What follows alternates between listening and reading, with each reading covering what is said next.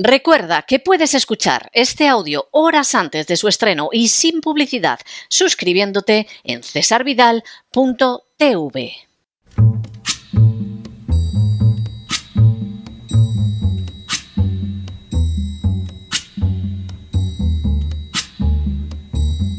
La voz con César Vidal, desde el exilio. When the night has come and the land is dark and the moon is the only light we'll see. No, I won't be afraid.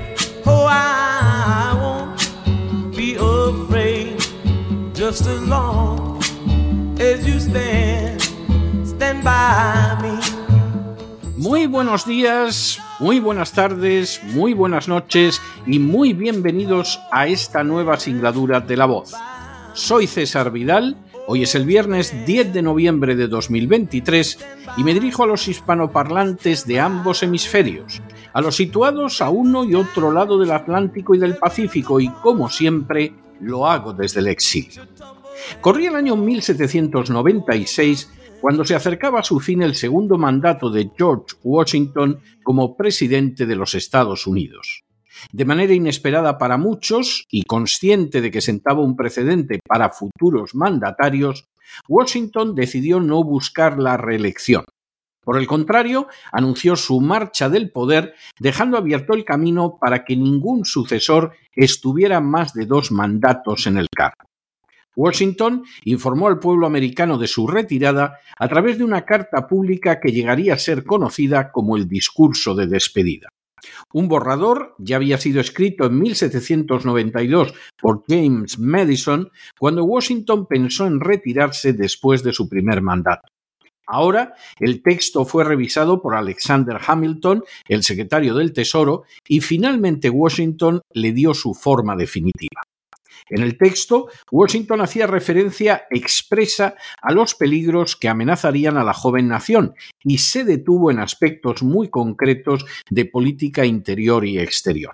Así Washington llegaría a afirmar It is our true policy to steer clear of permanent alliance with any portion of the foreign world. We may safely trust to temporary alliance for Extraordinary Emergencies, lo que podría traducirse como nuestra verdadera política es mantenernos aparte de alianzas permanentes con cualquier porción del mundo extranjero. Podemos confiar con seguridad en alianzas temporales para emergencias extraordinarias. Buscando el bien de una nación que apenas contaba unos años de edad, Washington dejaba perfilada de esta manera la adecuada política exterior americana. Ocasionalmente, en caso de emergencias extraordinarias, Estados Unidos podía recurrir a alianzas temporales, pero la política que verdaderamente beneficiaría a la nación sería la de no tener alianzas permanentes con ninguna nación extranjera y, por el contrario, buscar la neutralidad, las relaciones pacíficas y, sobre todo, el intercambio comercial.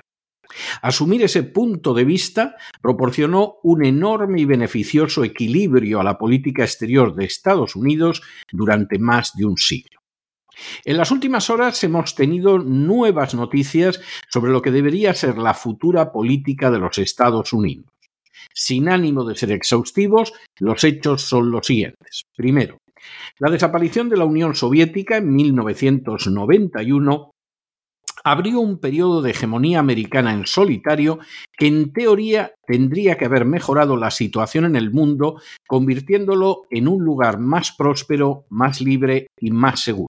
Segundo, en contra de esas esperanzas, a más de 30 años de distancia, el mundo no es más próspero, ni más libre, ni más seguro. Y una de las razones de esa situación ha sido precisamente la política llevada a cabo por la Casa Blanca.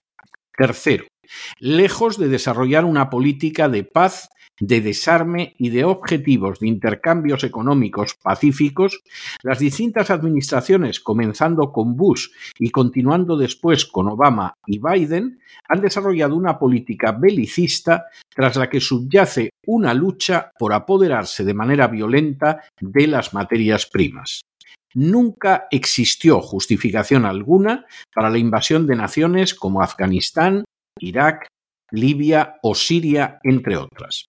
Cuarto, por añadidura, estas guerras se han sellado con derrotas clamorosas de Estados Unidos, como es el caso de Afganistán y en buena medida de Irak y de Siria, y en todos y cada uno de los casos no han traído ni libertad, ni prosperidad, ni seguridad. Por el contrario, tras millones de muertos y decenas de millones de desplazados, ciertamente las grandes industrias de armamento han amasado fortunas fabulosas, pero ni una sola de esas naciones está mejor que antes de ser invadida.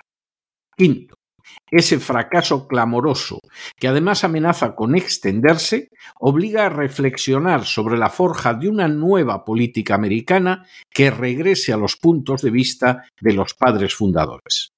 Sexto, en primer lugar, debe plantearse si Estados Unidos desea volver a ser la república que se inició en 1776 o por el contrario ansía seguir avanzando por rutas imperiales que, por ejemplo, llevaron a la antigua secretaria de Estado Madeleine Albright a afirmar que la muerte de medio millón de niños iraquíes había merecido la pena.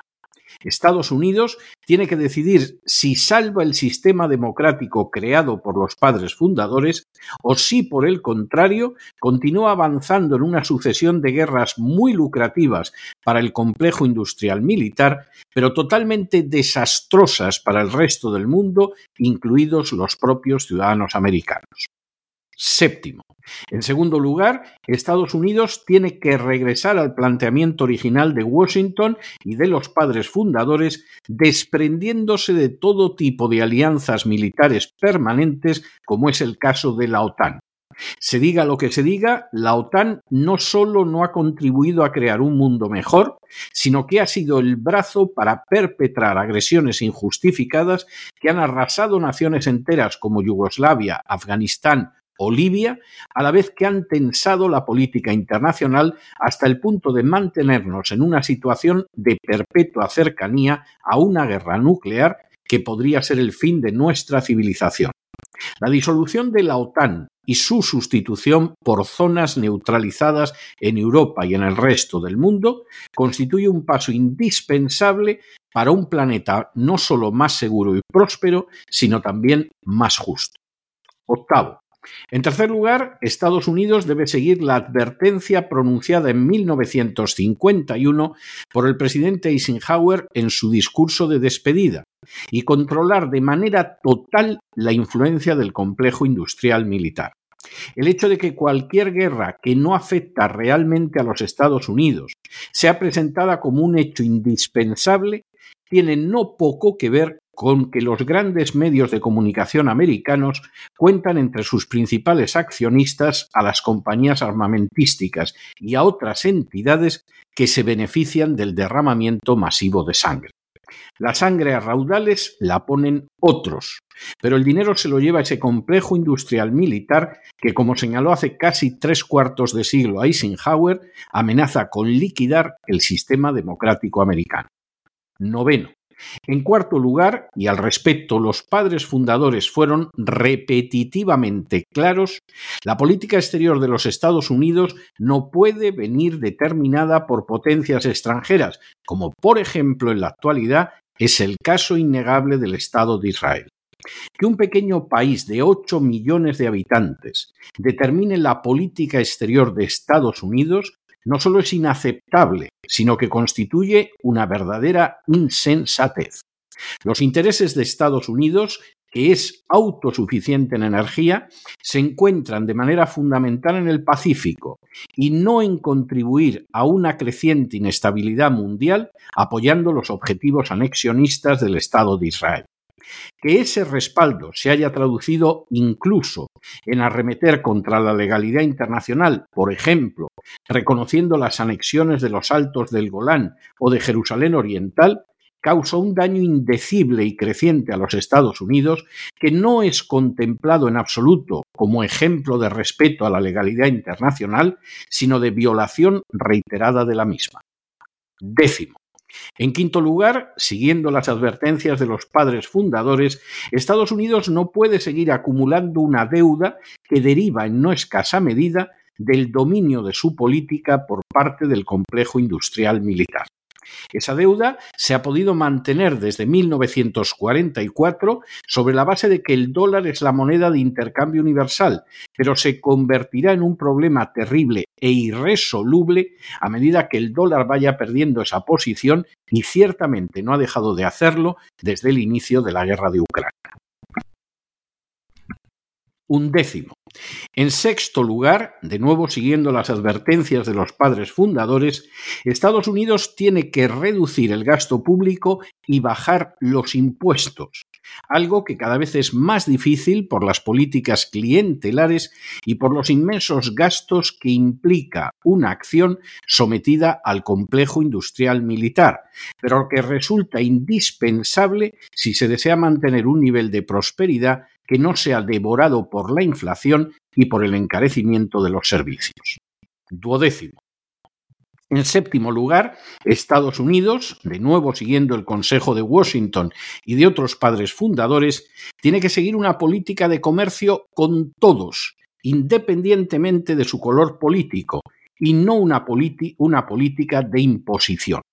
No deja de ser triste y lamentable que esa política típicamente americana haya sido abandonada y que quien la sigue sea la República Popular China, que de la manera más lógica y dolorosa ha ido expulsando a Estados Unidos del primer lugar en multitud de mercados. Décimo tercero. En octavo lugar, Estados Unidos, de nuevo, prestando oídos a las afirmaciones de Washington en su discurso de despedida, tiene que ser consciente de que la suma de la influencia extranjera y de la corrupción interna, por utilizar términos de Washington, puede resultar absolutamente letal porque el pueblo no elegirá los mejores, sino que decidirá sobre la base de lo que Washington denominó celos mal fundados y falsas alarmas sobre gente que está vinculada a poderes extranjeros. Décimo cuarto. En noveno lugar, una vez más, siguiendo las advertencias de los padres fundadores, Estados Unidos tiene que practicar un control riguroso de la inmigración y de la concesión de la ciudadanía. Como supieron advertir personajes de la talla de Thomas Jefferson, Alexander Hamilton o Benjamin Franklin, la admisión masiva de inmigrantes que proceden de países sin verdadera tradición democrática y cívica puede reventar en no muchos años el sistema americano. Al respecto, la política desastrosa de la administración Biden y del secretario Mayorkas en relación con la inmigración constituye una verdadera amenaza para el futuro de los Estados Unidos. Décimo quinto. En décimo lugar, resulta obligada una limitación en el ejercicio de los cargos públicos semejante a lo que ya sucede con la presidencia desde la época de Washington. Que determinados personajes se puedan perpetuar durante décadas en el Congreso o en el Senado no solo no contribuye en nada positivo a la vida política de la nación, sino que constituye una puerta abierta a la formación de inmensos focos de corrupción que obstruyen el desarrollo positivo de la política nacional. Ningún senador debería disfrutar de más de dos mandatos ni ningún congresista de más de cinco. Un número de años cercano a la década es más que suficiente. Y decimos sexto, finalmente hay que recordar que los Estados Unidos fueron fundados sobre una sólida base moral que ha ido erosionándose con el paso del tiempo. Sin la recuperación de esa base moral de hondas raíces bíblicas, Estados Unidos está condenado al destino que contra él han dictado los impulsores de la agenda globalista, y es que para el año 2030 ya no sea la primera potencia mundial, sino solo una más entre las relevantes. En contra de lo que muchos esperaron, incluso pensando que se había llegado al final de la historia, desde 1991 el mundo no ha sido mejor bajo la hegemonía de una sola potencia, sino que por el contrario se ha revelado como un lugar más inseguro, más inestable y más sangriento. A decir verdad, sí ha habido mil millones de personas que desde entonces han salido de debajo del umbral de la pobreza, pero no se ha debido a la política occidental, sino al extraordinario avance económico de la República Popular China, cuestión sobre la que es obligado reflexionar de manera detenida y sensata. La violencia hegemónica repetida y las invasiones continuadas llevadas a cabo por la OTAN no han mejorado en absoluto, sino que han empeorado los destinos de naciones como Yugoslavia, que ha desaparecido como tal, Libia, Afganistán, Irak, Siria, Sudán, Somalia y tantas otras. Digan lo que digan los medios de comunicación, la realidad es que la imagen internacional de los Estados Unidos se ha resentido extraordinariamente, empeorando durante todo este siglo de manera colosal y generando crecientes tensiones. A ese deterioro de la consideración de Estados Unidos han contribuido no solo las continuas guerras e invasiones desencadenadas sobre razones falsas como las armas de destrucción masiva de Irak, sino también el desprecio por la legalidad internacional que ha sido absoluto y que ha quedado de manifiesto en la actitud de Estados Unidos, Israel y las naciones de la OTAN en relación con el Tribunal de Justicia Internacional. Este conjunto de naciones no solo no reconoce esa jurisdicción, sino que además ha dictado incluso disposiciones que impiden que los funcionarios del tribunal puedan realizar sus tareas en territorio nacional. Se mire como se mire, se ha tratado de un grito de no nos someteremos a una legalidad que pueda pedirnos cuentas. Para colmo, ni siquiera se puede hablar de más éxito, de más prosperidad o de más estabilidad en Estados Unidos. De hecho, permitir que las grandes decisiones en política internacional las adopten el complejo militar industrial o los lobbies sionistas no han convertido a Estados Unidos en una nación mejor ni han brindado más seguridad al mundo. Tampoco han aumentado las libertades en África, Asia o Hispanoamérica, donde si acaso no han dejado de reducirse en las últimas décadas. Más endeudado que nunca, resulta obligado preguntarse si el pueblo americano no camina de manera ineludible hacia ver cómo su nación se convierte en un simple protectorado más de la agenda globalista privada de soberanía y sometida a divisiones derivadas de esa misma agenda que implican debilitar la cohesión interna de los Estados Unidos.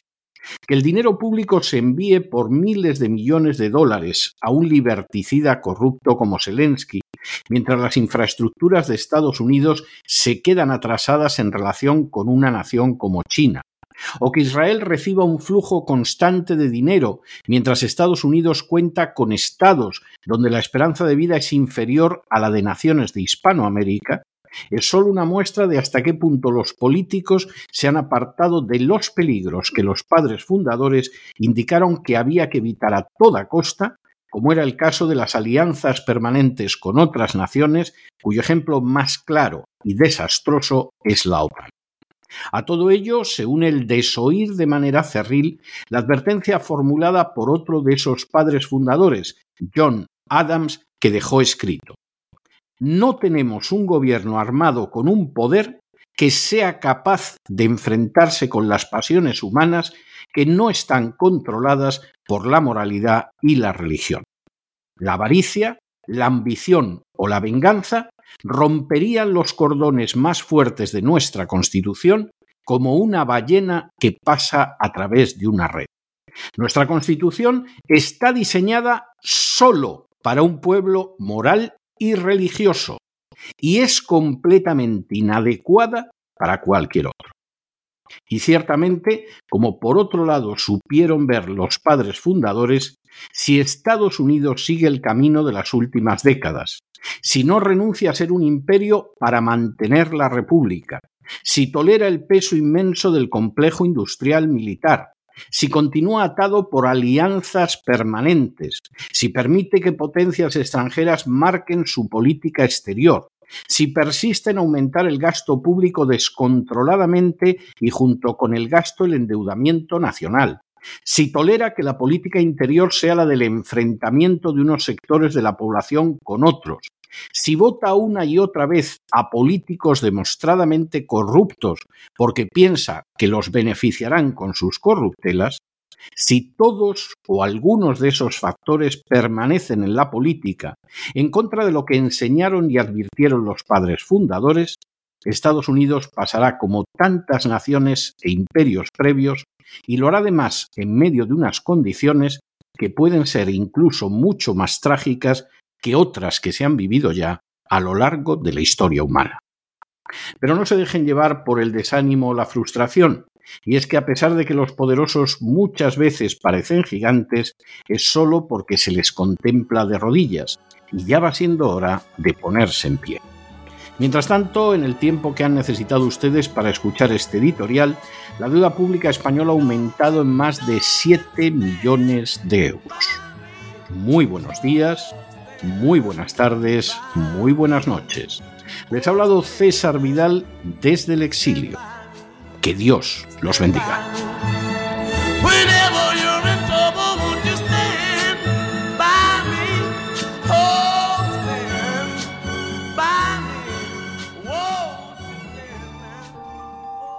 Esta sección está patrocinada por crowdfunding con el siguiente mensaje.